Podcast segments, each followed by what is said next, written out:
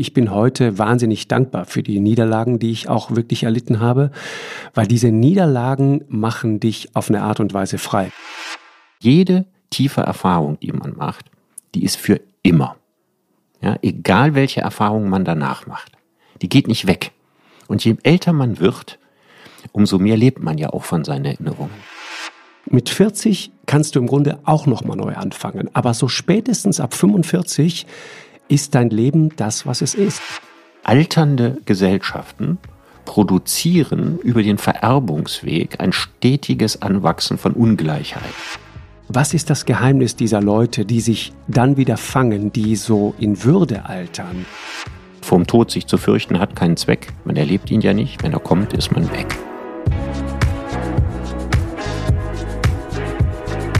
Lanz und Precht.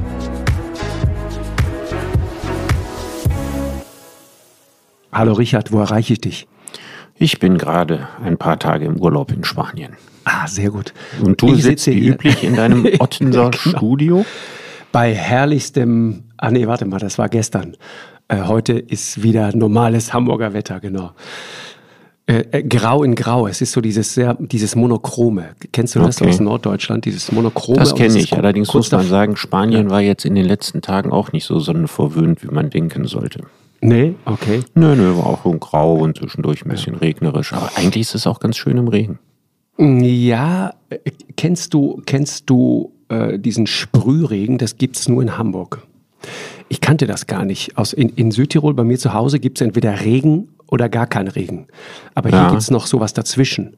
Das so heißt, du, Gefissel. Du, ja, so du gehst raus und hast das Gefühl, ich brauche keinen Schirm. Und nach 20 Minuten bist du klatschnass. Aber dann okay. ist es zu spät. Okay. Weil du nicht an den Schirm gedacht hast.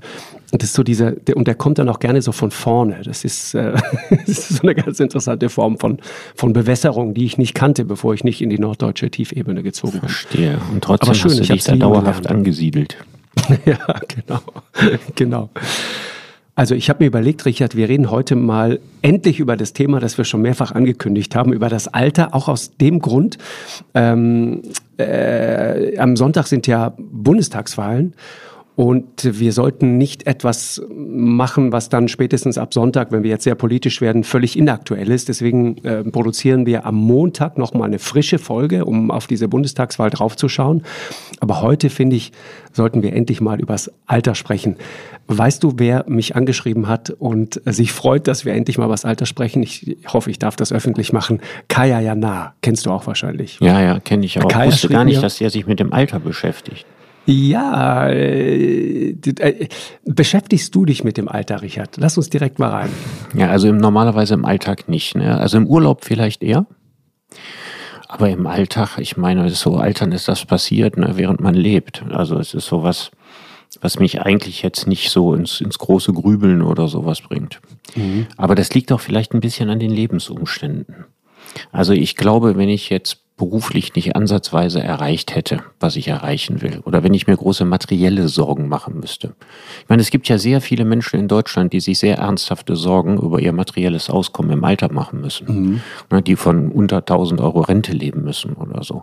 Für die ist das Alter ja auf eine ganz andere Art und Weise eine Bedrohung als für die Menschen, die sich in erster Linie Sorgen um ihren körperlichen Verfall machen oder ihren geistigen Verfall, aber nicht gleichzeitig auch noch in materiell elenden Umständen leben müssen. Mhm. Ist richtig. Ich ähm, finde, wenn man so, wir beide jetzt so knapp über 50, das ist schon so eine Zäsur. Ne? Ich habe das irgendwie so für mich wahrgenommen. Und, und der Gedanke, der mir irgendwann mal kam, war folgender. Ich glaube, wenn man, weißt du, mit 50 ist dein Leben das, was es ist. Heißt, wenn du in dieser Rush-Hour zwischen 35 und 40 äh, was gepackt hast, dann kann das sehr, sehr gut sein. Aber wenn du da möglicherweise falsch abgebogen bist, dann gibt es nicht mehr viele Möglichkeiten zur Korrektur. Weißt du, was ich meine? Also, wenn du, ja. wenn, du mit, wenn du mit 30 merkst, ich bin auf der falschen Spur oder ich mache was, was mich nicht wirklich erfüllt, mir nicht wirklich Freude bereitet, oder was nicht erfolgreich ist, was mich nicht ernährt möglicherweise auch, dann hast du immer noch die Möglichkeit, komplett neu abzubiegen. Du kannst mit 30, wenn du Tischler bist, theoretisch noch sagen, weißt du was, jetzt mache ich ein Medizinstudium und dann bist du vielleicht mit 36 Arzt. Mit 40 kannst du im Grunde auch nochmal neu anfangen. Aber so spätestens ab 45 ist dein Leben das, was es ist. Und wenn es gut gelaufen ist, läuft es gut weiter. Und wenn es schlecht gelaufen ist, hast du aber wenig Chance zur Korrektur. Das finde ich einen ganz schön harten Gedanken. Mm, dazu kommt ja auch noch, dass man so über 50 eigentlich aufhören sollte, langfristige Pläne zu machen. Ne, mit 30 kann man sagen, ja, das ist jetzt vielleicht gerade keine gute Zeit, aber man wird für das, was man tut, in der Zukunft mit einem besseren Leben belohnt. Ne? Also sage ich, klotze jetzt rein und ja, ich kümmere mich jetzt wenig um meine Familie, aber ich muss ja auch hier beruflich und ich muss vorwärts kommen und ich will das schaffen und das Ziel erreichen und so weiter. Und das ist natürlich unsinnig, wenn man das bei mir nicht ganz so knapp über, über 50, sondern mit 56 jetzt anfängt zu sagen, ich muss das und das und das und das tun, damit es mir später mal besser geht. Mhm. Also dieser Gedanke ist ja völlig abwegig oder aus der Welt. Man weiß ja gar nicht mehr, wie lange man lebt.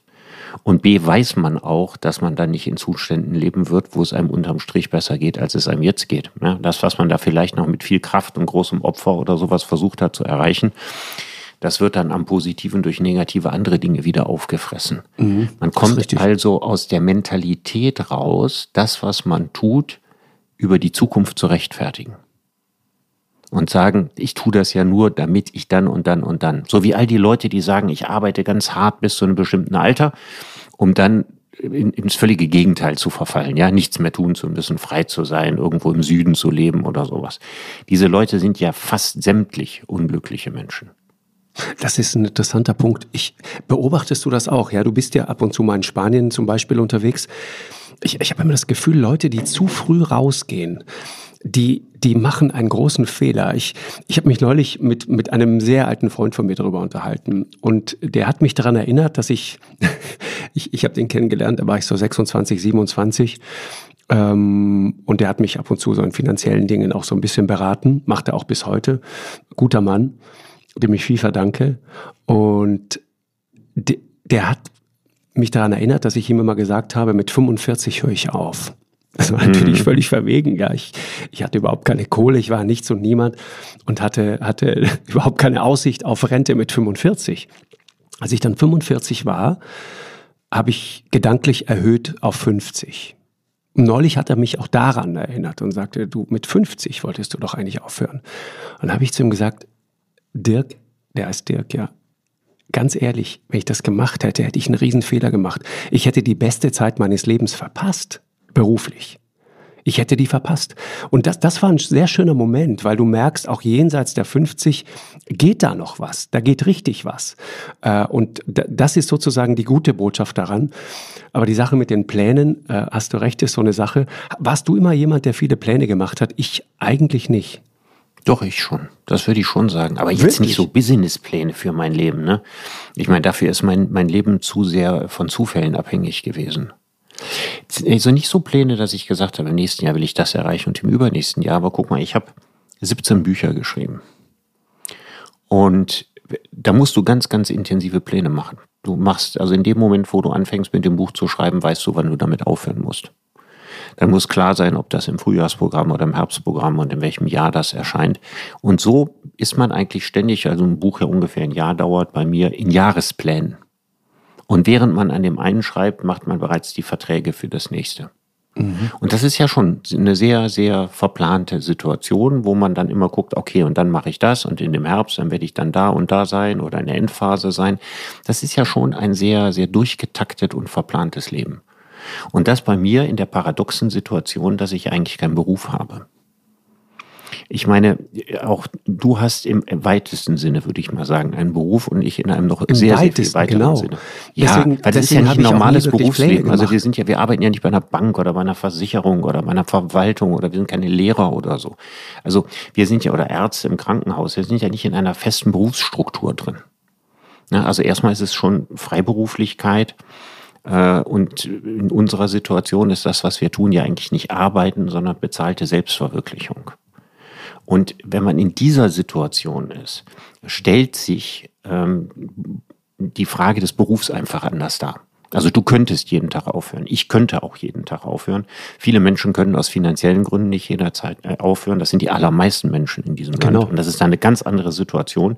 Deswegen, was du am Anfang gesagt hast, dieses Fatale, ja, dass man sich mit Anfang 50 sagen muss, ähm, Jetzt fährt irgendwie kein ganz großer Zug mehr irgendwo ab und mein Leben wird irgendwie ganz anders. Außer ich mache sowas wie äh, hochriskant auszusteigen, um dann im Zweifelsfall auf die Schnauze zu fallen.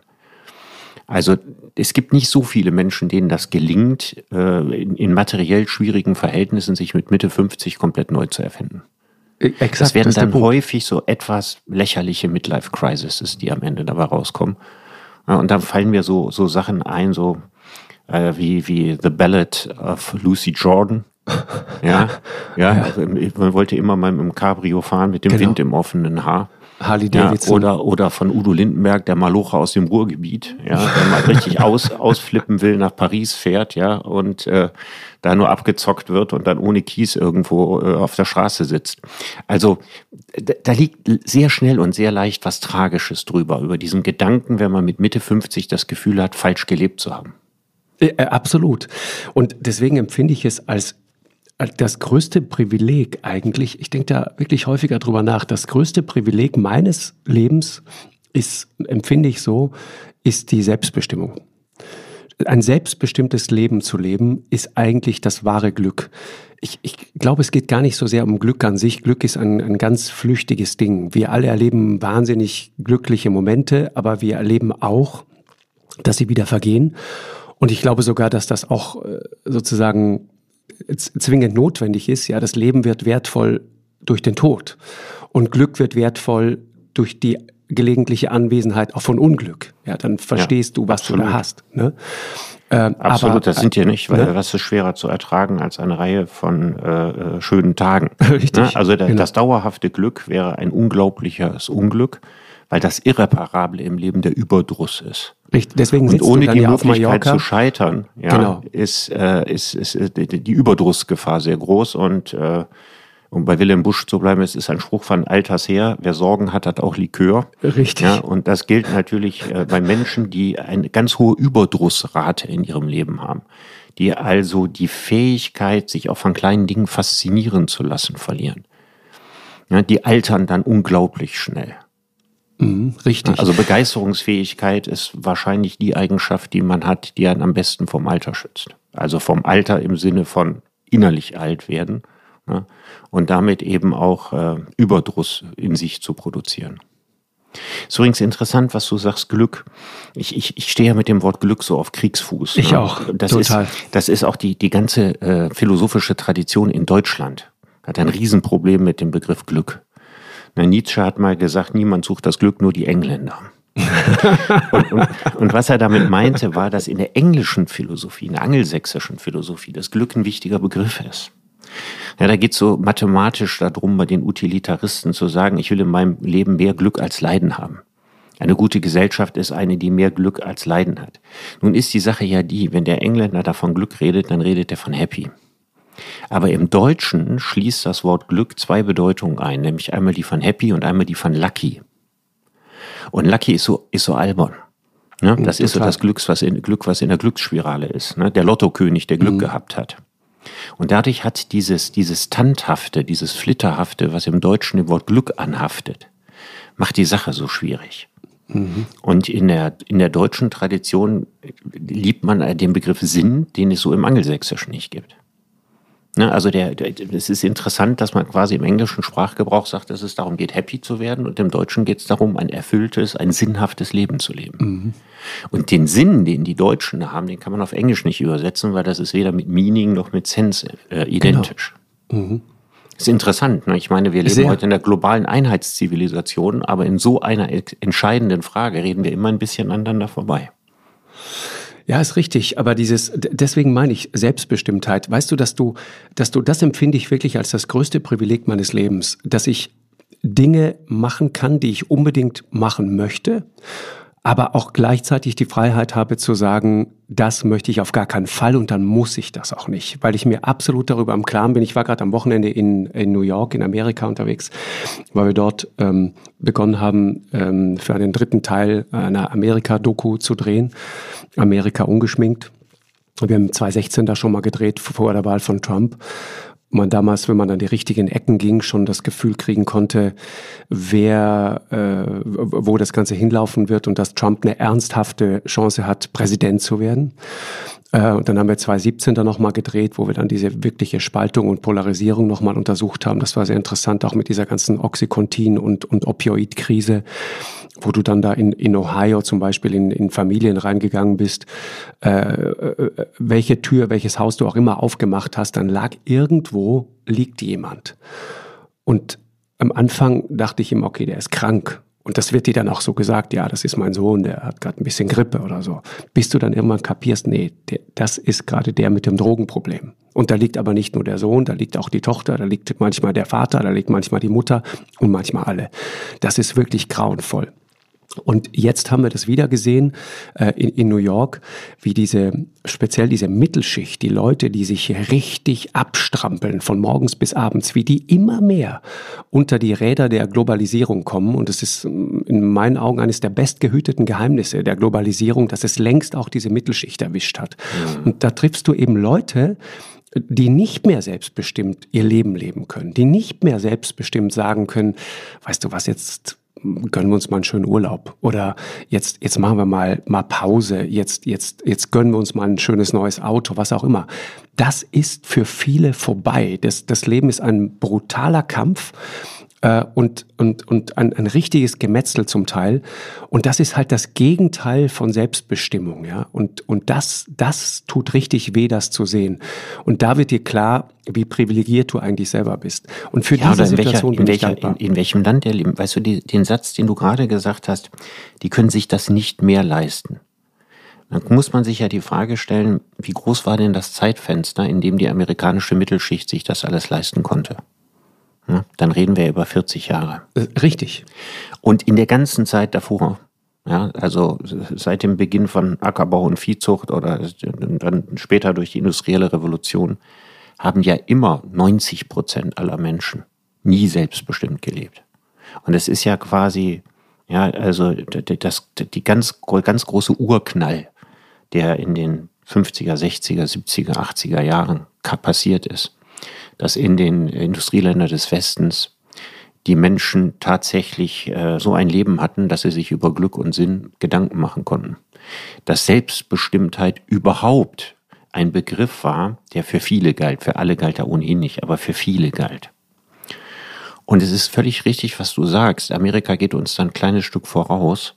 Aber ich glaube auch, wenn wir große Weichenstellungen nicht anders machen, werden wir ähnliche Verhältnisse bei uns kriegen und es gibt nichts Gefährlicheres, als wenn ein sozialer Fortschritt zurückgedreht wird. Genau, das ist genau der Punkt. Ja, weil das ist im Grunde genommen die, die, die Grundlage für, für, für Bürgerkrieg. Genau, der Hinweis darauf, weißt du, der ist ja völlig richtig, dass das nur für 40, 50 Jahre für die allermeisten galt. Diese sehr glückliche Phase in der Geschichte, zumindest der westlichen Menschheit oder des größten Teils der, der, der Menschheit im Westen.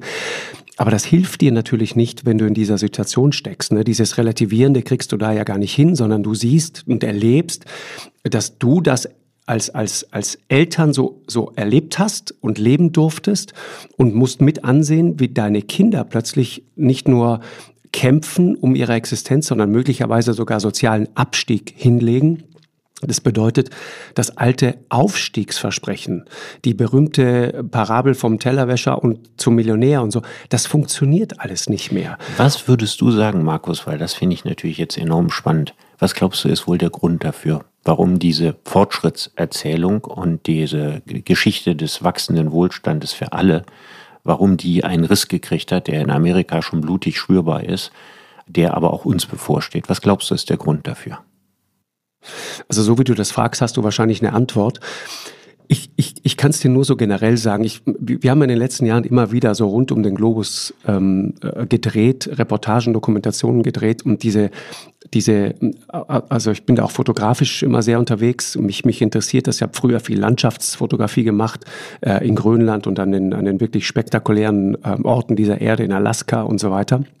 Und äh, bin mittlerweile auf einer ganz anderen Spur unterwegs, Menschen ins Gesicht zu gucken, zu sehen, was da passiert äh, und das auch fotografisch festzuhalten. Das ist das, was mich am, im Moment am meisten fasziniert.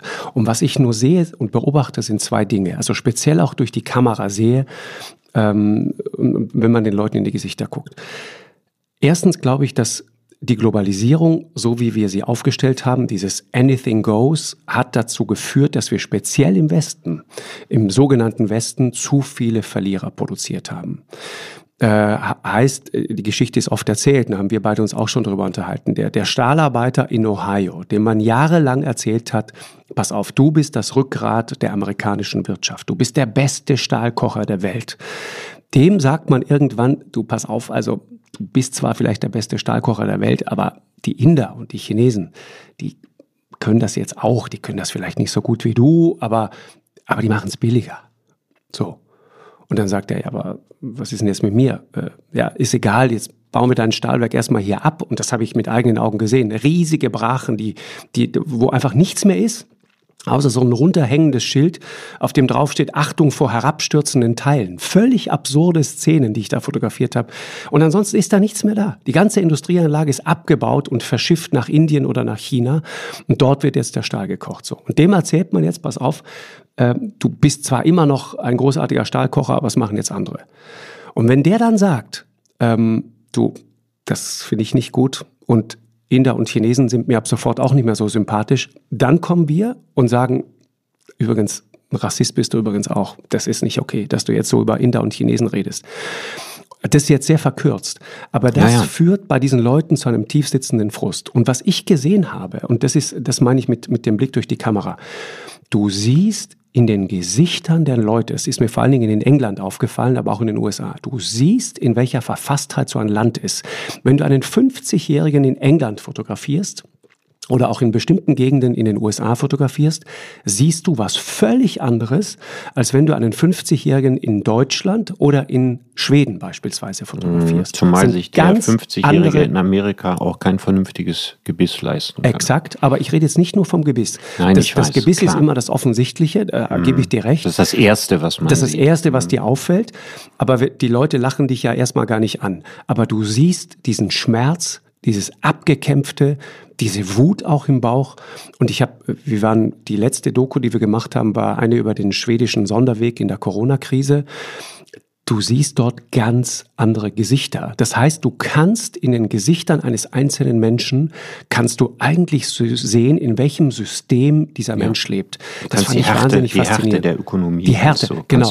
Aber, hm. genau. Aber was der Grund, der wahre Grund dafür ist, ich kann es dir nicht wirklich sagen. Also ich, ich, ich verstehe die Zusammenhänge, aber was am Ende wirklich dazu geführt hat, ich, ich, es ist schwer ja, zu beschreiben. Jetzt, jetzt müsste man ja sagen, in der gleichen Zeit, in der die äh, Stahlkocher arbeitslos geworden sind, in der jetzt in, gerade ist, das geht das in Amerika los, die Leute in der Versicherungswirtschaft ihre Jobs verlieren. Genau ähm, überall im verarbeitenden Gewer Gewerbe. Man spricht von in den letzten zehn Jahren von sechs Millionen Arbeitslosen durch Digitalisierung. Das machen die großen amerikanischen Arbeitsmarktforscher.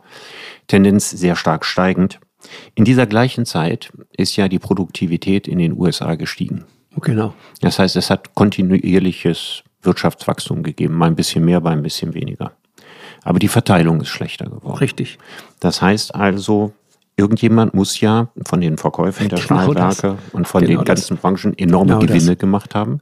Und diese Gewinne sind nicht an die Bevölkerung in irgendeiner genau Form angemessen so. zurückgeflossen.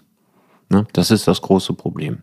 Das heißt also, allein mit dem marktwirtschaftlichen Instrumentarium kannst du zwar für Wirtschaftswachstum sorgen, aber du kannst nicht dafür sorgen, dass die Leute äh, auf gleiche Art und Weise ihr Auskommen, ihren Status oder wir hatten ja sogar schon von Selbstbestimmtheit gesprochen, behalten oder erreichen können. Das Zweite, was dazu kommt, ist, in genau der gleichen Zeit, über die wir jetzt reden, in den USA ist ja diese Entwicklung ungefähr 15, 20 Jahre alt, genau in der gleichen Zeit ist die Finanzwirtschaft explodiert. Es ist nämlich Folgendes passiert, es ist relativ wenig Geld insgesamt in die Realwirtschaft geflossen, sondern man hat gesehen, dass man an den Finanzmärkten in kurzer Zeit unglaublich viel mehr Geld äh, generieren kann als in der Realwirtschaft. Die genau. einzige realwirtschaftliche Ausnahme ist das Silicon Valley. Aber die ganze Old Economy hatte sich so quasi nicht mehr gelohnt. Da ist auch nicht mehr genug Geld reingeflossen. Die hat man mehr oder weniger aufgegeben. Und wenn es so viel leichter ist, aus Geld Geld zu machen, als Geld in der Realwirtschaft zu machen und man da in den USA, genau wie übrigens auch in Deutschland, steuerlich auch noch begünstigt dabei rauskommt, dann passiert tatsächlich, dass sich der Wohlstand im Land unglaublich vermehren kann, ohne dass der größte Teil der Bevölkerung das positiv für sich zu spüren bekommt. Im Gegenteil, dass er in, mindestens in Relation, zum Teil aber auch in absoluten Zahlen, deutlich weniger nachher hat. Exakt. Das Und ist diese, das, diese, ja. diese Analyse, ne, die ist nicht groß umstritten.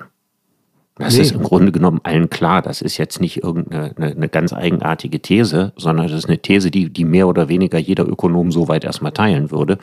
Die große Diskussion fängt dann an, was wäre eine gerechte Verteilung und wie macht man die? Und das sind Diskussionen, die in den USA nicht geführt werden. Die, die USA diskutieren über Verteilung insgesamt ohnehin sehr, sehr viel weniger und auf einem ganz anderen Niveau als bei uns. Und wo bei uns, und das ist ja natürlich das Problem, was ich jetzt auch angesichts unseres Wahlkampfs immer wieder kritisiert habe, wird in der Tiefe über das Problem nicht nachgedacht, sondern es werden immer wieder neue Geldgeschenke gemacht und da wird mir wieder was, was versprochen und so weiter.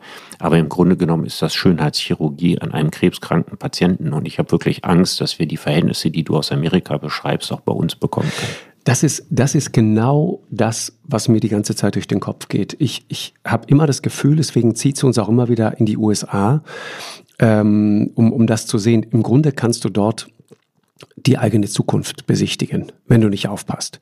Und das, was du gerade beschrieben hast mit dieser Entkoppelung, ja, Realwirtschaft und Finanzwirtschaft, das konnten wir dort sehen. Lauter geschlossene Geschäfte, lauter zu vermietende Ladenfläche, 20, 30 Prozent mitten in Manhattan, Ladenfläche, teuerste Ladenfläche, die nicht zu vermieten ist im Moment. Die konnten sich die Mieten nicht mehr leisten, speziell durch die Pandemie natürlich, gehen raus, und was passiert dann? Die Leute, denen diese riesigen Häuser, Wolkenkratzer, was auch immer gehören, haben darauf spekuliert, dass sie diese hohen Mieten kriegen. Das heißt, die kriegen jetzt auch ein Problem bei der Tilgung ihrer Kredite und in der nächsten Stufe kriegt dann die ganze Bank ein Problem und dann macht es irgendwann Dong, Dong, Dong und das ganze Ding kracht zusammen. Das ist, das ist eine ganz gefährliche Entwicklung und da schauen ja, die auch die mit großer Sorge drauf. Die Notenbanken erfinden Geld in genau. astronomischem genau. Ausmaß. Also genau aufgrund und, und der Kette, die du gerade, genau, geschildert hast. Genau, ja. und gleichzeitig steht der Dow Jones auf Rekordniveau äh, der DAX eilt von einem Rekord zum nächsten, der MDAX und so weiter und so weiter, die Nasdaq sowieso, ja, die Technologiebörse. Das heißt, du siehst da, wie das komplett entkoppelt ist. Und dann stehst du, und da, und da wird's dann völlig äh, strange wirklich, du stehst dann in Manhattan äh, und siehst diese Realität, du siehst diese leeren Ladenflächen, du siehst die Geschäfte, äh, die noch aufhaben, wo kaum einer drin ist, du siehst den Doorman, der davor steht und irgendwie sich furchtbar langweilt, weil einfach keiner kommt. Und gleichzeitig hast du quasi quasi in Sichtweite äh, diese Wall Street, äh, von der du weißt, wo, wo der Börsenkurs oder die, wo die Börsenkurse, die Werte gerade stehen. Das ist komplett entkoppelt. Das kannst du dir dort ansehen. Aber Richard, wir, wir sollten das nochmal, äh, auch das Thema Arbeit und das, äh, über das was ich. Würde, ja, ich würde über die Tiefenanalyse sprechen wir ein andermal. Ich würde mal die Klammer machen zum Alterungsthema. Genau. Das ist etwas, worüber eigentlich auch viel zu wenig geredet und nachgedacht wird. Also Deutschland ist ja insgesamt ökonomisch, gesellschaftlich, sozialer Frieden in einer viel privilegierteren Situation als etwa England ja, oder Frankreich, Nachbarländer oder die USA. Und einer der wesentlichen Gründe dafür ist, dass wir eine jüngere Demokratie sind. Also bei uns äh, Hyperinflation, Erster Weltkrieg, Zweiter Weltkrieg und so weiter. Da wurde zwar die Besitzverhältnisse nicht völlig auf den Kopf gestellt, aber für relativ viele Leute bedeutete ja tatsächlich die Währungsreform und die Gründung der Bundesrepublik so ein Anfang bei mehr oder weniger Null. Wie gesagt, nicht für alle, nicht für die, die großen Grundbesitz hatten mhm. und so, aber doch für sehr viele Menschen, die waren in einer sehr gleichen Startposition nach dem Krieg. Richtig. Das war in England überhaupt nicht so und das genau. war in Frankreich nicht so. Was kannst du dir Sondern da gab es bereits, ne? genau. da war das Fell des Bären verteilt und was dann passiert ist, ist in den Jahrzehnten danach ist, sind die, die Gesellschaftsschichten immer weiter auseinandergegangen. Und in Frankreich und noch stärker in England in der Thatcher-Zeit sind die Mittelschichten abgetaut. Und das ist eigentlich erstmal ein natürlicher Prozess in alternden Demokratien in alternden Diktaturen wahrscheinlich auch, aber mich interessieren die Demokratien mehr. Und zwar einfach deswegen, weil durch das Vererben ne, die nächste Generation schon ganz, ganz anders einsteigt als die Generation davor. Und äh, zu seinem ersten Mietshaus zu kommen, ist ziemlich schwierig. Das gelingt nur relativ wenigen. Aber aus einem Mietshaus vier zu machen, ist nicht mehr ganz so schwer. Und Exakt. aus vier äh, 20 zu machen, ist relativ einfach. Ist fast ein Selbstgänger, genau ja. das. Die erste Und weil Million dieser Prozess da ist, schwer. sind die Fliehkräfte genau. so stark. Mhm. Mhm. So, jetzt haben wir ja so hehre Prinzipien, wie dass wir sagen, Leistung soll sich lohnen. Das ist ja alles richtig und ist ja auch nicht ganz verkehrt, ja. Aber wenn wir diese ganze Entwicklung ohne Schiedsrichter lassen, dann verschlechtert sich unser gesellschaftlicher Gesamtzustand. Genau. Und das ist ja etwas, woran eigentlich überhaupt niemand ein Interesse hat. Das heißt also, alternde Gesellschaften produzieren über den Vererbungsweg ein stetiges Anwachsen von Ungleichheit. Und sehr ungleiche Gesellschaften sind extrem instabile Gesellschaften. Und das ist etwas, was wir zum Beispiel in der gegenwärtigen politischen Debatte nicht thematisieren. Ja, ich, ich weiß Also die was, Linkspartei hat nur eine Neidkampagne gemacht. Exakt. Also wenn ich so ein Plakat sehe, ja, Millionäre höher besteuern, jemand im rosa Anzug steckt sich eine goldene Uhr da in die Hand in die Tasche. So platt. Ja, so, so, so, so dummerhaft. Ja, es ist schon richtig. Man muss an, an einem richtigen Punkt den Schlüssel ansetzen, um etwas gegen die Fliehkräfte der Gesellschaft zu tun. Aber sozusagen die allersimpelste Form wäre jetzt äh, eine, eine Verfünffachung der Erbschaftssteuer oder eine Verdoppelung äh, der Einkommensteuer für Millionäre oder sowas. Mhm. Oder auch Vermögenssteuer. Das sind alles Sachen, da kann man drüber nachdenken, aber das sind nicht die Allheilmittel, indem man eine von diesen Fliehkräften gebeutelte Gesellschaft wieder zusammenbringt. Genau, genau. Ja, ich, ich glaube tatsächlich, dass eine der entscheidendsten Punkte, darüber können wir eine ganze Sendung machen, darin liegt, dass wir die Finanzmärkte angemessen besteuern und dass dieses Geld zurückgeleitet wird in die Realwirtschaft. Ich glaube, das ist ein hundertmal effizienterer Hebel als eine Erbschaftssteuer, eine Vermögenssteuer oder 70, 80 Prozent Abgaben für Millionäre. Ich will nicht falsch verstanden wissen. Nicht? Man kann mehr Erbschaftssteuer zahlen, man kann auch von mir aus mehr Vermögenssteuer zahlen, aber man sollte nicht die Augenwischerei betreiben, Menschen einzureden, dass man dadurch automatisch in eine gerechtere Gesellschaft kommt. Das ist der Punkt. Ja, und, und du, es, es, es geht darum, die Leute sagen, wirkmächtig zu machen. Ja, du musst selber in der Lage sein, etwas erreichen zu können tatsächlich. Das ist ja die Falle, in der so viele sitzen. Und da, da kommst du auch zum Thema Alter. Wenn dir mit 50 klar wird, dass du in dieser Falle sitzt, ja, in der du nicht mehr wirklich vor und zurück kannst. Und wie ich vorhin sagte, dein Leben ist das, was es ist dann, dann ist das im Zweifel äh, tatsächlich ein bitterer Moment. Und das, das erlebt man auch, wenn man, wenn man sich so mal genauer umschaut, auch in seinem Bekanntenkreis und Freundeskreis. Dann sieht man solche Geschichten und dann erlebt man auch die Bitterkeit, die da teilweise mit einhergeht. Und umgekehrt aber auch wiederum Leute, die, die mit dem Altern, um jetzt nochmal auf das Thema auch so zurückzukommen, wahnsinnig entspannt und lässig umgehen. Und ich habe manchmal das Gefühl, das ist auch so eine, ein bisschen so eine Hufeisengeschichte, oder? Also die, du, du hast sozusagen deine 20er, 30er und, und, und alles geht nach vorne und wunderbar, ganz, ganz oben. Dann kommt so mit, mit 50 die Harley-Davidson-Krise, wo der Zahnarzt sich dann irgendwie äh, auf die Route 66 äh, begibt und dann mal quer durch Amerika fährt, um das Glück zu finden, um am Ende festzustellen, nee, es ist gar nicht das Glück, es ist nur Kalifornien, ja, wenn er dann ankommt. Äh, und, und dann aber habe ich oft das Gefühl, geht's wieder nach oben. Und ich frage mich immer, was ist das Geheimnis dieser Leute, die sich dann wieder fangen, die so in Würde altern? Das ist ja so, ein, so eine Floskel, aber, aber das gibt es tatsächlich. Es gibt Leute, die mit so einer Grandezza älter werden. Was machen ja, die anders? Vielleicht hängt es ein bisschen damit zusammen, dass man nicht das große Glück erwartet, ähm, sondern sich an den kleinen Dingen freut. Ich glaube, das spielt eine ganz große Rolle. Es gibt ein sehr schönes Lied von Wiglaf Droste, das heißt Für immer. Das ist einer der Texte, die mich äh, am stärksten bewegt haben. Und da geht es eigentlich um die völlig bekloppte Zeit der Pubertät, ja, die also hier äh, ganz negativ dargestellt wird. Meine passte wunderbar dazu. Ja. Und dass man sich bei all den Blessuren, die man in dieser Zeit hat, ja, und all den Frust und all den Niederlagen immer sagt, na ja, das geht ja irgendwann wieder weg. Irgendwann kommt eine andere Zeit und dann werden die Karten neu gemischt und so. Ja, und bei mir kam eine andere Zeit und die Karten wurden neu gemischt. Aber die Erlebnisse, die man damals hatte, ja, die Niederlagen, die Unsicherheiten und so weiter, man kann ja noch so viele positive Erfahrungen später gemacht haben. Die sind trotzdem da. Exakt. Ja, also jede tiefe Erfahrung, die man macht, die ist für immer. Ja, egal welche Erfahrung man danach macht. Die geht nicht weg. Und je älter man wird, umso mehr lebt man ja auch von seinen Erinnerungen. Und umso deutlicher wird einem eigentlich auch, wie die einen geprägt haben. Und es, jetzt passiert das ganz oft. Ein Freund von mir ist jetzt, äh, hat jetzt mit 63 aufgehört zu arbeiten.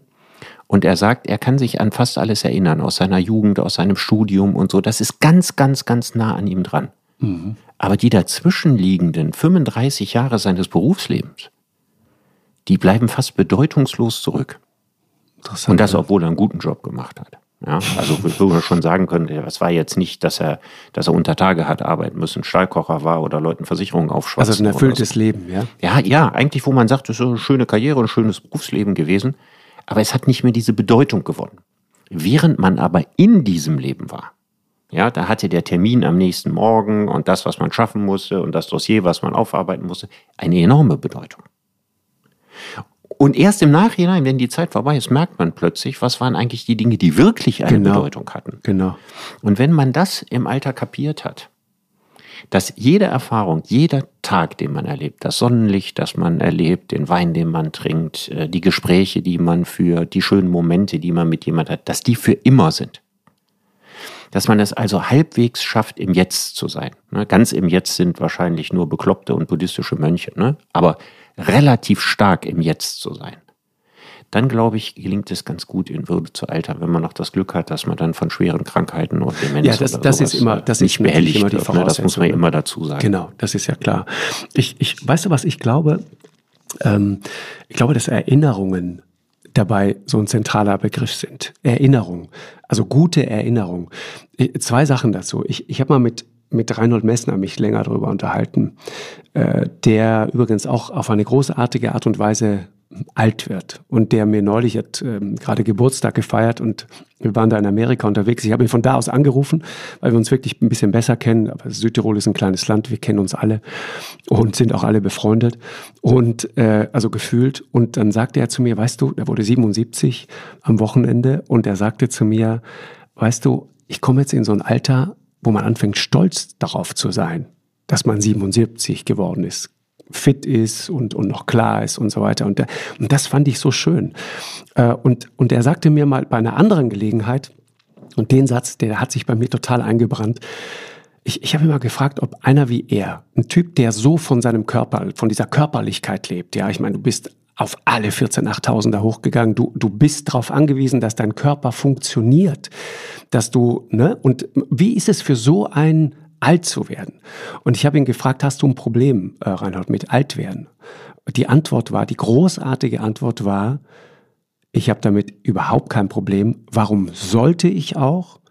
Ich habe in meinem Leben alles gemacht, was ich machen wollte. Ja, ich meine, ich kann deine wunderbar. Begeisterung für Reinhold Messner teilen. Also Reinhold Messner sieht aus ja, wie der einzige und letzte Berg, den er nicht geschafft hat zu besteigen. also der hat eine, eine, eine verwitterte Grandezza. Mega. Ja. Und es ist auch jemand, dem jeder abkauft, äh, dass er im Leben nichts ausgelassen hat. Genau. Und ich meine, für ihn ist es ja schon eine bewundernswerte Leistung, dass er noch lebt. Ich meine, Absolut. er hat sich so sagt oft in ja seinem Leben in Lebensgefahr gebracht. Genau, er sagt ja auch ja, immer, meine, meine große Mischung Leistung, ja, genau, meine große Leistung ist nicht auf alle 14 8000er hochgekommen zu sein, sondern nee, wieder, wieder runter. runter. ja, genau. Nein, genau. also das, das Aber der Gedanke ist großartig, toll. oder? Ich ja, und das, gemacht, und das, obwohl man ja auch wollte. denken könnte, jemand, der sich so stark, du sagtest das ja gerade, über seinen Körper definiert ja, hat, ne? über sein Leistungsvermögen. Genau. Und bei dem ja recht früh, ich meine, nachdem er da über seine Burgmauer in Juval gehüpft ist, ja, und er sich also wirklich einen ganz, ganz schweren Bruch da, im Schwunggelenk oder Fußgelenk zugezogen hat, war ja, danach war ja sein Leben nicht mehr, wie es vorher war. Ich meine, er ist ja wirklich behindert mit seinem Fuß. Ja, ist ja, ja nicht ja. mehr ordentlich äh, verwachsen und so. Und da war er ja nicht alt. Nee, überhaupt nicht. Genau, aber das war und das trotzdem so mit Würde genommen hat. Ne? Das ist ja sozusagen das ultimative Kontrastprogramm zu Boris Becker zum Beispiel, wo man das, der auch mit seinem Körper zwar nicht in Lebensgefahr, aber das aufs Äußerste belastet hat. Absolut. Eben auch schwer gezeichnet ist davon. Und wo man, sagen wir mal, den Satz in Würde altern sich jetzt im Augenblick nicht vorstellen kann. Man kann ihm nur hoffen, dass er das irgendwann schafft. Aber er genau. ist jetzt, ich, ich im Augenblick ist er jetzt nicht der Musterkandidat dafür. Ich habe gerade das Gefühl, Jüngst ist auf einem guten Weg. Also ich würde ihm wünschen, dass das genauso weitergeht. Ich habe mal auch noch mal Erinnerungen, äh, Richard. Und ich glaube, dass also gute Erinnerungen, das hängt mit dem Altern echt eng zusammen. Ich habe mal auf einem Schiff eine ältere Dame kennengelernt und habe mich mit der äh, dann sehr lange unterhalten. Es war eine sehr interessante Frau, so eine äh, sehr vermögende ältere Dame aus München. Und stellte sich raus, sie, sie fuhr seit Jahren äh, auf diesem Schiff einfach um die Welt Und äh, das kostet natürlich Geld. Und ich äh, habe dann immer gesagt, woher kommt denn dieses Geld? Und sie sagte, ja, ich habe das von meinem Mann geerbt. Ja, der war Zahnarzt. Das heißt, in anderen Worten, äh, sie hat einfach die die Kohle ihres Mannes, äh, des, des Zahnarztes, einfach auf diesem Schiff verballert. Ja, und das habe ich ihr dann auch so gesagt. Und dann sagte sie zu mir den großartigen Satz: Herr Lanz, Sie verstehen das völlig falsch. Ich hau hier nicht mal die Kohle raus. Ich investiere in Erinnerungen. Mhm. Oh, und das fand ich so gut. Mhm. Ja, das fand ich so gut. Und ich glaube, wir müssen viel mehr in Erinnerungen investieren. Nochmal Reinhold Messner. Reinhold hat mir mal gesagt, äh, wenn ich zurückdenke an die Dinge, die wirklich schön waren in meinem Leben, dann erinnere ich mich nicht an die Nächte in irgendwelchen teuren Luxushotels, sondern ich erinnere mich eigentlich an die Nächte, wo ich im Biwak irgendwo auf 7000 Meter in der Todeszone irgendwo rumhing, bedroht von Lawinen und, und, und der Sturm heult um dieses kleine Zelt. Und du bist jederzeit äh, in, in der, dabei, im Grunde eigentlich zugrunde zu gehen aber du kommst da durch, du überstehst es und das sind die Nächte, an die ich mich wirklich erinnere. Das ist ein Satz, den ich vollkommen unterschreiben würde und der führt eigentlich zu nochmal einem anderen Gedanken. Was du vorhin sagtest, das fand ich schön, dieses, das, die Sonne genießen, die Wärme im Frühling, wenn es wieder kommt. Dieses Gefühl, dieses im Hier und Jetzt leben, ich glaube, das machen wir äh, viel, viel zu wenig. Und das führt zu einem anderen Gedanken, der eigentlich lautet, die wirklich guten Dinge, im Leben, auf die man so zurückschaut, die gibt's fast alle umsonst. Auf den Berg ja, zu gehen und ein großartiges Naturerlebnis zu haben oder einen wunderschönen Tag am Strand zu verbringen, das kostet kein großes Geld. Es ist nicht der, der Porsche, der dich dauerhaft glücklich macht. Ja, also das brauchst du mir nicht sagen. Also ich denke, äh, den mystischen Funken aus den kleinen Dingen zu schlagen. Der mystische Das ist Funken etwas, was ich von meiner Mutter gelernt habe. Die konnte das sehr, sehr gut. Das war ihre stärkste Seite. Ja? Sich, sich äh, verzaubern zu lassen, sich für was zu interessieren, was irgendwas ganz Kleines war, was anderen Leuten vielleicht gar nicht auffiel und sich daraus seine eigene Welt zu machen. Ich glaube, diese, äh, diese Fähigkeit, die, ähm, die, die ist letztlich unglaublich wichtig über die Frage, was du gerade sagtest, von wegen Würde. Ne? Würd, würdig, würdig zu altern ist ja auch äh, maßvoll zu altern. Mhm. Ja? Und es war nicht maßvoll, weil man vorher in seiner Jugend, in seinem Leben sich nicht verschwendet hätte. Also die Jugend ist natürlich die Hauptzeit dafür, wo man in Erinnerungen investiert. Aber im Alter die Freude an den kleinen Dingen zu haben, ähm, den, den Sinn für Schönheit nicht zu verlieren, den, den Sinn für, für, für kleine Dinge, die anderen gar nicht auffallen, den sich zu behalten, die Faszinierbarkeit nicht zu verlieren. Und ich sage jetzt mal ein großes Wort die Fähigkeit zu verehren nicht zu verlieren. Etwas großartig, toll und beeindruckend zu finden. Und je weniger das mit finanziellem Aufwand verbunden ist und äh, vielleicht auch einfach Dinge, die man gar nicht gesucht hat, sondern zu erkennen, wenn man zufällig etwas gefunden hat. Für mich sind es auch ganz, ganz viele Naturerlebnisse und viele Naturerlebnisse, die ich gemacht habe, wenn ich mit dem Rucksack unterwegs war mit Anfang 20, die sich entsprechend tief eingebrannt haben. Wieder getreu des äh, Satzes von vorhin, dass alles, was man erlebt, für immer ist. Und äh, dieser berühmte Goethe-Satz, dass viele Menschen das kleine Glück versäumen, während sie auf das große vergeblich warten. Exakt. Das ist, glaube ich, etwas, was äh, das Leben sehr, sehr vieler Menschen durchzieht. Und Absolut. auch diese Hoffnung, dass der, der, der nächste Zustand automatisch der glücklichere sein muss als der gegenwärtige. Ne, da sind wir auch stark Kapitalisten in unseren Seelen, ne? dass wir immer denken, ja, es müsste jetzt noch weiter und noch was und noch Dollar und noch mehr und so weiter. Das machen wir sehr viel materiell, ohne dass wir damit dauerhaft glücklicher werden, ne? weil dieser Reiz dann sich auch irgendwann wieder abnutzt. Und das machen viele Menschen aber auch in ihrer Lebensplanung. Was du vorhin sagtest, mit 45, dann, ne, mache ich das genau. und das. Oder mit ja, das 50. war so eine grobe ja, Idee. Das nächste ne? Ziel, was ich mir jetzt setzen ja. müsste, ist schon die fast erschreckende Zahl 60. Ja, und sagen, ich höre jetzt mit 60 auf zu arbeiten. Da ich ja nicht arbeite, wie ich vorhin sagte, wäre die, die, die Vorstellung, mit 60 keiner Tätigkeit mehr nachzugehen, die mich fordert, eher die Hölle als eine paradiesische Vorstellung. Mhm. Sag mal, Richard, ich, weil du das gerade so schilderst, Rucksack und so, weißt du, woran ich gerade denken muss? Wer bin ich und wenn ja, wie viele? Dieses erste großartige Buch von dir. Ähm, das beginnt doch mit genau so einer Szene, wenn ich das ja, richtig das, erinnere. Ja, ja, das beginnt am Strand von Agia Anna, der heute nicht mehr so aussieht. Ich bin nie wieder hingefahren. Griechenland, ne? Ja, genau. Ich wollte, ich wollte also aus diesem Paradies nicht dadurch vertrieben werden, dass ich es mir ein zweites Mal anschaue. Das war auf Naxos äh, 1985. Genau. Und damals gab es so zwei, drei etwas hinter dem Strand zurückliegende, etwas abgeranzte kleinere Beachclubs. Und der Strand war, wirkte auf jeden Fall auf uns wie so eine Art Niemandsland. Und da haben wir uns äh, sogar ohne Zelt, einfach nur mit Schlafsäcken, auch die hätten wir im Grunde genommen nicht gebraucht, einfach hingelegt und haben dann über eine ganze Zeit am Strand gelebt.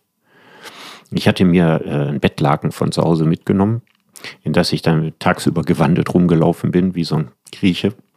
Und das zu einem Zeitpunkt, als ich mich für Philosophie noch gar nicht interessiert hatte. Ich hatte noch so die, die Vorstellung von Homer oder so im Kopf. Und ich hatte die, die Odyssee mitgenommen Ja. als 20-Jähriger in meinem Zivildiensturlaub. Naja, und da äh, hatte ich als einziges so ein philosophisches Buch aus der Bibliothek meines Vaters, übrigens das einzige, was mein Vater mir zumutete, dass ich in der Lage sein würde zu verstehen. und das hat er mir mitgegeben. Ganz, ganz schöne Ausgabe, äh, wo vorne so, so, so Säulen drauf waren. Und das hieß Sokrates im Gespräch. Und interessanterweise, bei einer meiner letzten Veranstaltungen kam jemand zu mir und zeigte mir dieses Buch. Und das ist sehr interessant, weil ich hatte es nie wieder seit 1985 gesehen, denn es ist tatsächlich am Strand von Agia Anna irgendwo verloren gegangen. Ich hatte das also verliehen. Und zum Thema äh, Altern kommt darin etwas sehr Wichtiges vor. Und zwar die Apologie des Sokrates. Das war der erste Text, den ich da, also jetzt bei Sonnenlicht 40 Grad und so weiter gelesen habe. Und das war der erste philosophische Text, mit dem ich mich überhaupt intensiv beschäftigt habe.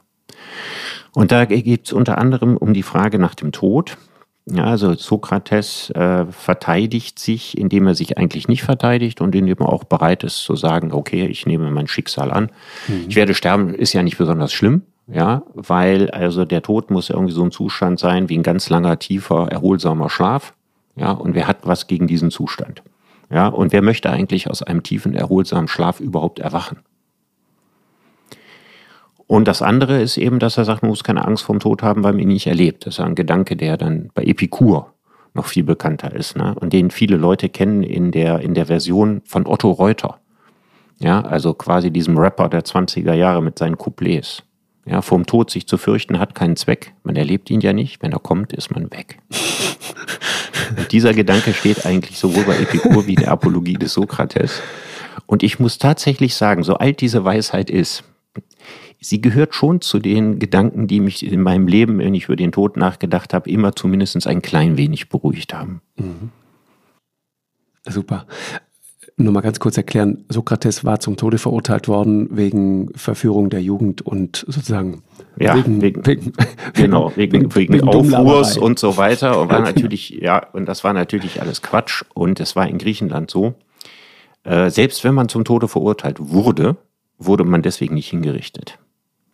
Sondern es wurde einem immer ein Fluchtweg eröffnet. Das gehörte zum guten Ton. Ja, also es gibt ganz, ganz wenige Fälle, dass jemand, der auf diese Art und Weise in einem politischen Prozess, muss man ja sagen, verurteilt wurde. Ne? Beim Mörder war das was anderes, aber wenn es ein politischer Prozess war, dann hat man den Leuten immer eine Brücke gebaut und hat ihnen die Möglichkeit gegeben, mit irgendeinem Fischer auf irgendeine andere Insel zu Genau. fahren und durfte halt nur nicht wiederkommen. genau, die Wache Und davon hat er mal keinen kurz. Gebrauch gemacht, ja, sondern hat im Grunde genommen gesagt, nö, nö, wenn ihr das so meint, ne. Und eigentlich waren alle überrascht davon, dass er das Todesurteil so angenommen hat, dass er es ernster genommen hat, als die Leute, die es verhängt haben. Super. Alter, ähm, welche Rolle glaubst du, Richard, spielen dabei Kinder? Ist es ein Unterschied, ob du alterst, wenn du Kinder hast oder wenn du keine hast? Die Frage kann ich nicht beantworten, weil ich Weil sie nur aus der hast. Perspektive von jemandem kenne, der einen Sohn hat. Und ich weiß nicht, wie es sich anfühlen würde, wenn ich keinen hätte. Was sicherlich ein Unterschied ist, ist sicher im Materiellen. Na, wenn man Kinder hat, dann denkt man immer, ja, wenn man noch ein bisschen mehr arbeitet, ein bisschen mehr verdient, ne, es kommt ja irgendwo letztlich dem eigenen Fleisch und Blut zugute.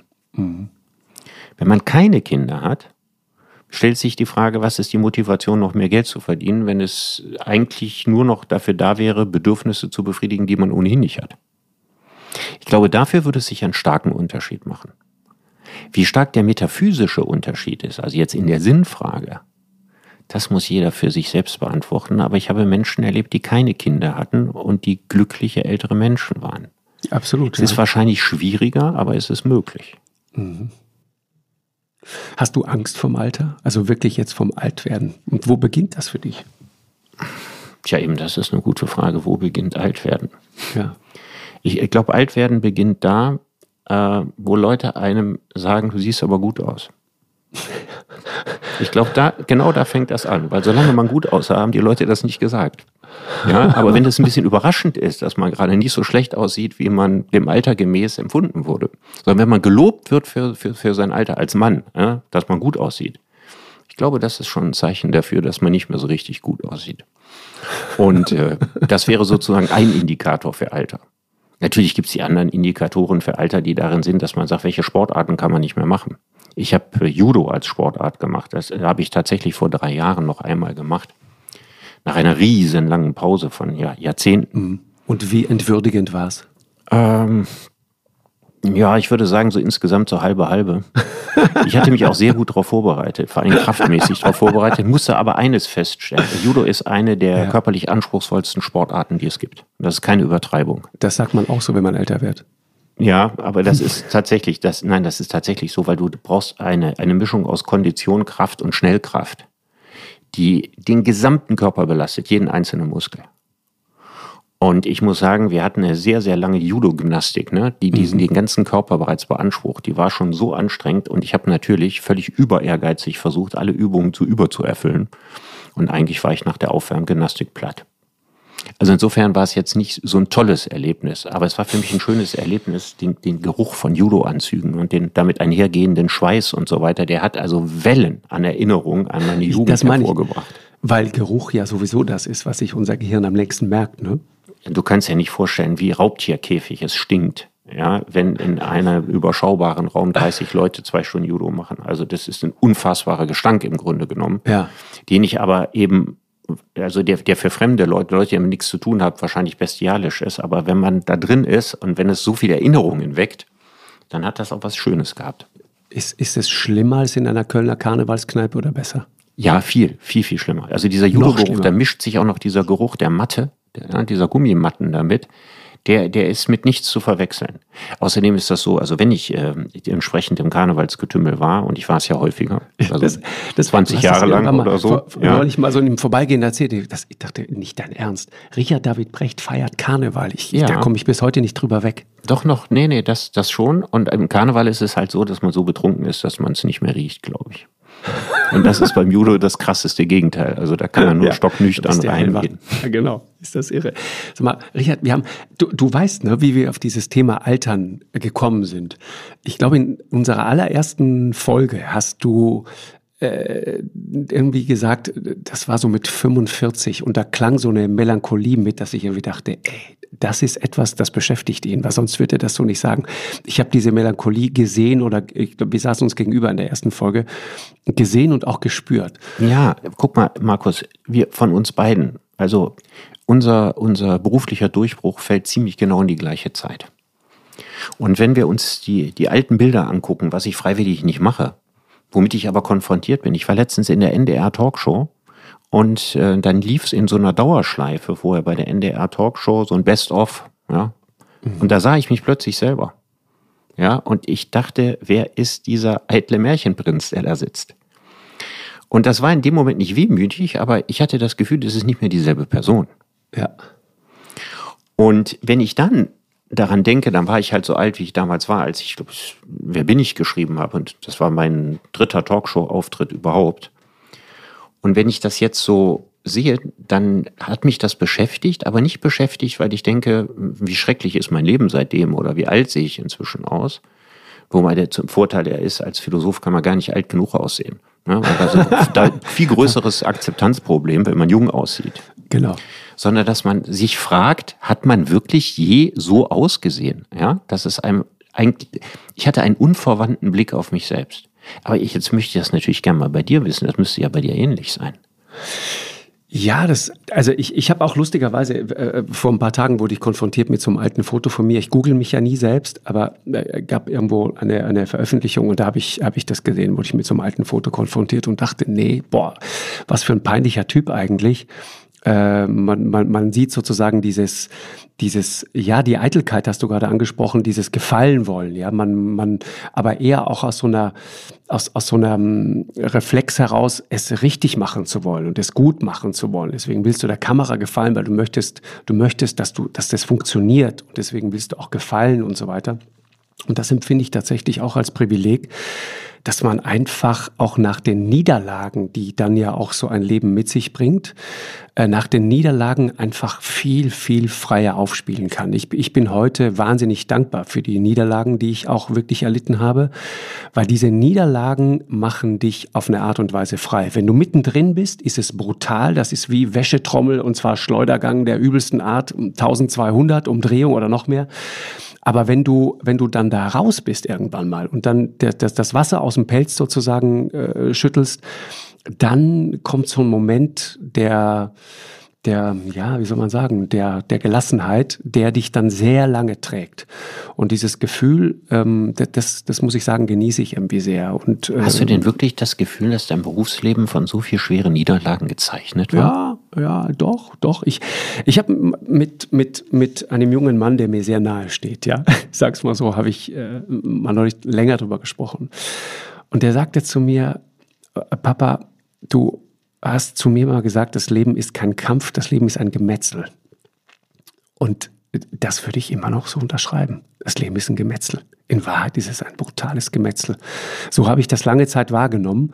Äh, das, das hat was mit Umständen zu tun, ja, wenn auch die Verhältnisse, aus denen man kommt. Äh, für mich war es wichtig. Ich wollte raus aus, aus, aus dieser Situation. Ja, wir waren, wir waren eine wirklich arme Familie. Ja, meine, meine Mutter hat nach dem Tod meines Vaters irgendwie äh, versucht, uns irgendwie durchzubringen, uns drei Kinder. Und das hat sie mit, mit, mit großer Tapferkeit und, und ganz bravourös geschafft.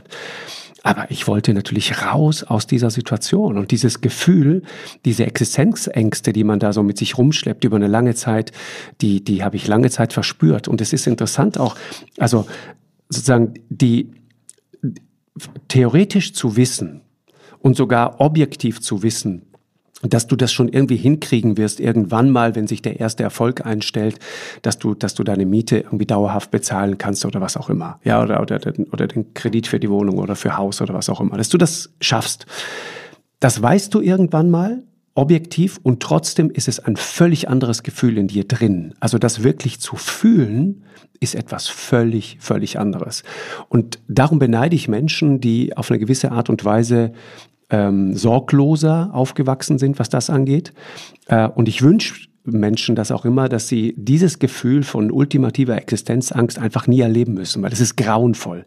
Deswegen kann ich mich auch in solche Geschichten immer so gut äh, reinversetzen. Und dann brauchst du natürlich, und das sind wiederum die dankbaren Momente, brauchst du so diese Momente des wo der Zufall einfach so eingreift. Ich meine, bei dir, wer war es bei dir? Es war Elke Heidenreich oder nicht? Du warst, du warst ein völlig unbekannter Philosoph und dann empfiehlt Elke Heidenreich plötzlich dieses Buch. Wer bin ich und wenn ja, wie viele? Und plötzlich bist du über Nacht ein Star. Aber du warst doch vorher kein anderer Mensch. Du hast vorher keine schlechteren Bücher geschrieben. Aber Elke sieht das, nutzt ihre Popularität, ihre unglaubliche Wucht, die sie damals vor allen Dingen hatte, auch durch ihre Büchersendungen, und zack, nimmt dein Leben eine völlig andere Wendung. Das ist doch Wahnsinn. Hm. Ja, das, das äh, war äh, völlig gespenstisch. Also man, man muss sich vorstellen, ich bin Elke Heidenreich ein einziges Mal vorher begegnet und das erste Buch, was ich geschrieben habe, nach meiner Doktorarbeit 1947, äh, 1947, der ist nicht schlecht. das lassen 1900, wir drin, schneiden wir nicht ja, raus. 1997. Es muss früher gewesen sein. Ja, Noahs Erbe. Ja, 19, das muss vorher gewesen sein. 1997. Und da hat sie gesagt, das fand sie ganz, ganz toll. Und sie wollte, das ging darum, dass es auch darum ging, dass sie äh, sagte, sie, sie macht jetzt irgendwie eine neue Sendung und erzählte mir, da würde sie das gerne, würde sie gern was dazu sagen. Ja, das war 1997. Irre. Und äh, dann kam überhaupt keine Sendung, die kam dann ungefähr viel, viel später und dann war das auch Geschichte. Und ich glaube, weil sie mir das damals versprochen hat, hat sie überhaupt erst nur in Wer bin ich reingeguckt. Ja, also, weil sie dann irgendwie noch so irgendwas in ihr noch drin gewesen sein muss, was sich irgendwie an mich erinnerte und ein bisschen schlechtes Gewissen. Und da hat ja, sie aber Elke ist ja so, ne? Die ist ja so, die hat ja, ist ja so eine großartige Seele, ne? Ja, aber jetzt muss man mal überlegen, es wäre 1997 passiert. Das heißt, elf Jahre vorher. Ich glaube, das wäre für meine Psyche das Ungesundeste gewesen, was mir hätte passieren können. Also ich glaube, dass der, der Erfolg sich bei mir eingesetzt hat, als ich Anfang Mitte 40 war das war schon sehr gesund, dass es nicht vorher passiert ist. Mhm. Trotzdem hat man in der Zeit vorher natürlich die Unsicherheit gehabt. Ich meine, ich hatte vorher eine materiell halbwegs gesicherte Existenz. Aber ich hatte eine ganz schwierige Zeit nach der Promotion.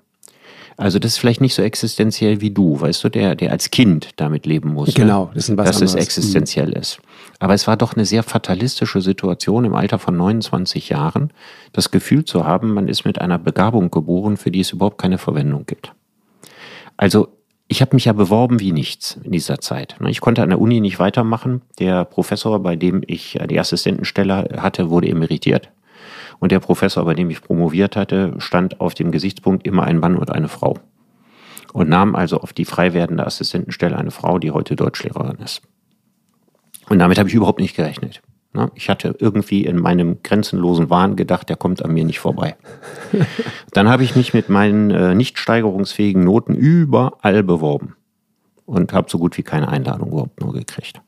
Ja, also das ist, gibt gar keinen freien Markt an den Universitäten. Wenn man nicht protegiert wird, dann geht, kann man sich eigentlich kaum irgendwo bewerben. Ich war nachher so verzweifelt, ich habe mich beim Weiterbildungsdienst der Post beworben. Ja, und bin auch da nicht genommen worden. Ich habe mich für Museumsführungen, um Geld zu verdienen, beworben. Dann hat man mir gesagt, ich hätte Kunstgeschichte doch nur im zweiten Nebenfach studiert.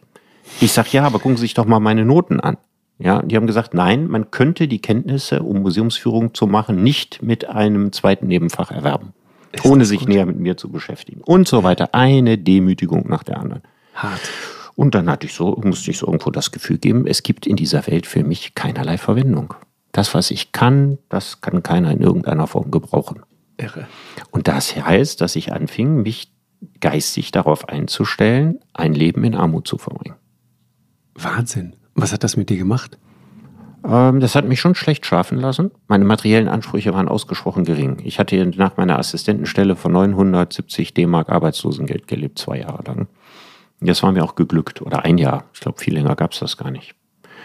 Und in der Zeit habe ich dann angefangen, äh, paar kleinere Sachen zu schreiben und hatte sehr viel Glück, dass mein erster Essay, den ich journalistischer Art geschrieben habe, dass der dann in der Zeit gedruckt wurde. Aber das hat mir noch keine, keine Existenz ermöglicht. Das hat aber den Sinn für das Nachdenken geweckt, weil wenn man jetzt plötzlich ein paar kleine Nebeneinkünfte hatte, musste man das gleich beim Arbeitsamt abgeben, äh, angeben. Ja, und das wurde einem dann schon wieder abgezogen. Sodass ich also gar nicht die Chance sah, auf einen grünen Zweig zu kommen. Und ich wollte auch gar kein Journalist werden. Also das war schon eine sehr, sehr fatale Situation, so würde ich mal sagen, drei Jahre lang. Wahnsinn. Aber ist es nicht großartig, wenn man, wenn man sozusagen aus eigener Kraft dann da rausfindet, wenn es einen Ausweg gibt. Äh, du sagen wir mal Heidenreich, ja? mit, mit Elke Heidenreich. Die, die freundliche Unterstützung von Elke Heidenreich. Das würde ich sagen. Punkt, ne? ja. Genau, und das ist übrigens auch, um jetzt einen, einen Schlusspunkt zu setzen, wir, wir müssen das Thema nochmal mit einem zweiten Teil irgendwann nochmal bedenken. Es hat echt Spaß gemacht. Ich würde gerne noch mehr aus deiner Lebensgeschichte erfahren, weil ich das Gefühl habe, da ist noch sehr viel Stoff zu holen. Äh, aber das Glück, das man doch haben muss, und auch dafür, finde ich, muss man dankbar sein, das widerfährt leider auch vielen nicht. Du musst an der richtigen Stelle, es ist völlig egal, wie talentiert du bist oder wie gut du bist, wie sehr du dich anstrengst. Das ist der Teil, den du selber in der Hand hast. Aber dann musst du doch das Glück haben, irgendwann mal auf Menschen zu treffen, die das genauso sehen, die an dich glauben. Wenn du die nicht triffst, dann kannst du dich erschießen. Und das ja, ist der also, Moment Glück, die ja. Portion Glück, die man braucht. Die, also, dass man ohne, ohne eine Portion Glück geht gar nichts. Richtig. Was man machen kann, ist versuchen, das Glück zu zwingen. Was ich sicher auch mehrfach versucht habe. Hm, hab das hat dann äh, häufig nicht geklappt. aber man braucht, genau. ja, aber man braucht, man muss mehrere Anläufe dafür nehmen. Weil ich glaube, dass das Wichtigste ist, dass man sich nach den vielen Niederlagen, und die waren ja auf meinem Weg auch, dass man sich dann nicht anfängt, unendlich Leid zu tun oder dass man das System dafür verantwortlich macht, mhm. ja, oder alle anderen Menschen oder sagt man lebt in der falschen Welt und äh, in einer Welt, in der, der, der nur die Miesen belohnt werden oder die Opportunisten oder wie auch immer. Es gibt nichts Unmännlicheres, als sich länger als einen Tag leid zu tun. Und ich glaube, Satz. sehr viel entscheidet tatsächlich darüber, dass man die Fähigkeit hat, schnell wieder auf die Beine zu kommen, damit man nicht ein einziges Mal auf das große Glück warten muss, sondern dass man sich mehrere Chancen erarbeitet, wo das große Glück ist. Dann ist einfach auch die Wahrscheinlichkeit höher, dass es irgendwann mal funktioniert. Das ist wirklich wahr. Und in dem Zusammenhang, Richard, äh, letztes Gefühl, weil, äh, letzte Frage, weil es ein wichtiges Gefühl ist in dem Zusammenhang. Hast du jemals Neid verspürt auf andere Leute, die sozusagen bessere Startvoraussetzungen hatten? Ja, habe ich. Echt? Ja, also das habe ich gehabt und deswegen meine ich auch, die Leute ziemlich gut zu verstehen, die solche Gefühle mir gegenüber haben. Interessant. Ich hatte das gegenüber Roger Willemsen. Ähm, Wirklich? ich, ich, ja, Ro- Ro- Roger Willemsen hat, äh, wie ich, über den Mann ohne Eigenschaften promoviert. Mhm. Robert Musil, ja? Ja, genau. Also wir haben dasselbe Buch promoviert. Ich konnte mit seiner Arbeit nichts anfangen, weil ich sie für völlig unverständlich gehalten habe. Ich habe seitdem auch nicht mehr reingeguckt, aber ich hatte das Gefühl, Gefühl das ist also unglaublich äh, äh, hochgequillter Schaum. So, fand das auch ganz ein pathetischer Titel, das Existenzrecht der Dichtung und so weiter. Fand, das war also so ein unverdaulicher Auflauf aus allem. So, das war das erste Mal, dass er in mein Leben trat. Dann gab es äh, Robert Musil-Symposien in Klagenfurt. Da gibt's also nicht nur den Ingeborg-Bachmann-Preis, sondern weil Musil da geboren ist, findet dann einmal im Jahr am Wörthersee so Fachtagungen statt. Und da war ich in der Zeit, als ich meinen Magister gemacht hatte und hatte dafür auch einen Vortrag entwickelt. Und da war Roger Willemsen. Er hielt aber keinen Vortrag über Musil, sondern las genauso verschwurbeltes Zeug aus einem Roman vor, den er gelesen hat und den auch heute keiner mehr kennt. Und das Merkwürdige war, wenn andere Leute Vorträge hielten, dann stellte Roger Willemsen Fragen und die Fragen dauerten 10 bis 15 Minuten und die Fans, die er dabei hatte, die klatschten. Und damals nannte sich Roger Willemsen noch Roger. Und ich dachte, mir ist noch nie so eine arrogante, widerliche Flitzpiepe wie dieser Roger jemals in meinem Leben begegnet. So. Und irgendwann, nicht sehr viel länger, drei, vier Jahre später, macht er eine umwerfende Fernsehkarriere und macht, wie man auch heute sagen muss, eine ganz, ganz großartige Talkshow. Es war mir nicht in der Lage, ja, zuzugeben, dass das eine großartige Talkshow war. Okay. Ne, Ich war völlig, also dass dieser, ausgerechnet noch dieser dann so einen Riesenerfolg, aber das kann ja natürlich nur daran liegen, dass solche Typen wie der so einen Erfolg haben. Ja, man muss wahrscheinlich schon so, so ein unangenehmer Mensch sein, um sich da durchzusetzen. So, also wirklich die gesamte Neidpalette. Irre. Und man muss wirklich sagen, er hat eine ganz, ganz hervorragende Talkshow gemacht. Und er hat danach auch sehr viele, sehr, sehr gute Bücher geschrieben. Total. Ja, ein ganz, ganz, ganz kluger, wacher, wahnsinnig interessanter Mensch. Ja. Was ich aber in den Jahren meiner Erfolglosigkeit einfach nicht anerkennen konnte ist und nicht anerkennen wollte. Und als wenn wir später aufeinander getroffen sind, haben wir uns auch großartig verstanden. Ja. Guck mal, jetzt bin ich gerade dankbar dafür, dass ich Roger nie kennengelernt habe. Ich habe nur Roger kennengelernt. Und, und Roger war für mich äh, äh, ein, ein wirklich auch so eine prägende Figur, weil Roger hatte eine Gabe, die du auch hast. Ähm, der ist unendlich viel gescheiter als du selbst, aber er gibt dir nie das Gefühl, dass er schlauer ist als du. Ja, aber das, war dann, als das er war- Erfolg hatte, Genau. war ja genau das Gegenteil von dem, wie in der. Zeit, als er keinen Erfolg hatte. Richtig, also Roger äh, war da offenbar anders, aber Roger war dann Ja. genau der. Und das ist bei dir auch so. Ähm, Richard, ich ähm, danke dir herzlich. Das hat wirklich Spaß gemacht. Ja, mir auch, Ähm, Markus. Und ich glaube, Montag? Hm? da wir ja ziemlich viel über mich geredet haben, da sind aber noch sehr viele Fragen zu dir offen geblieben. genau. also erzähl ich denke, dass das Thema Altern, alles. Eitelkeit, Körperlichkeit und so weiter, das bedarf einer zweiten Runde. Unbedingt, unbedingt. Mit lieben Grüßen an Kaya Jana und andere. Richard, danke dir sehr. Wir hören uns am Montag. Ja, ich bin gespannt. Also, Also, wir werden über viele, viele, das, das ganze Regenbogenspektrum Sag ganz reden kurz, wie müssen. geht das? Wie geht die, wie geht die Wahl aus? Ganz kurz. Ich glaube nie genauso, wie die Meinungsumfragen sagen. Es könnte auch sein, dass es zwischen den beiden größten Parteien sehr, sehr knapp wird. Das da glaube ich. glaube ich, ist die letzte Entscheidung tatsächlich noch nicht gesprochen. Das Und ansonsten, glaube ich, gibt es keine großen Überraschungen. Äh, Das glaube ich eben nicht. Ich glaube, wir könnten am Wochenende eine echte Überraschung erleben. Ja, aber du, das, glaubst noch, dass irgendeine Partei vier oder fünf Prozent mehr oder weniger kriegt als erwartet? Ich glaube vor allen Dingen, dass, dass, dass äh, Leute, die jetzt glauben, dass sie schon sicher durch sind, das wissen die aber auch selber, dass die noch gar nicht so sicher durch sind. Na, lassen wir uns überraschen. Genau. Richard, danke Also, dir sehr. Freue mich Spaß am. Montag. Bis dann. Am Montag. Ja. Bis dann. Tschüss. Ciao. Ciao, ciao. Eine Produktion von M hoch 2 und Podstars bei OMR im Auftrag des ZDF.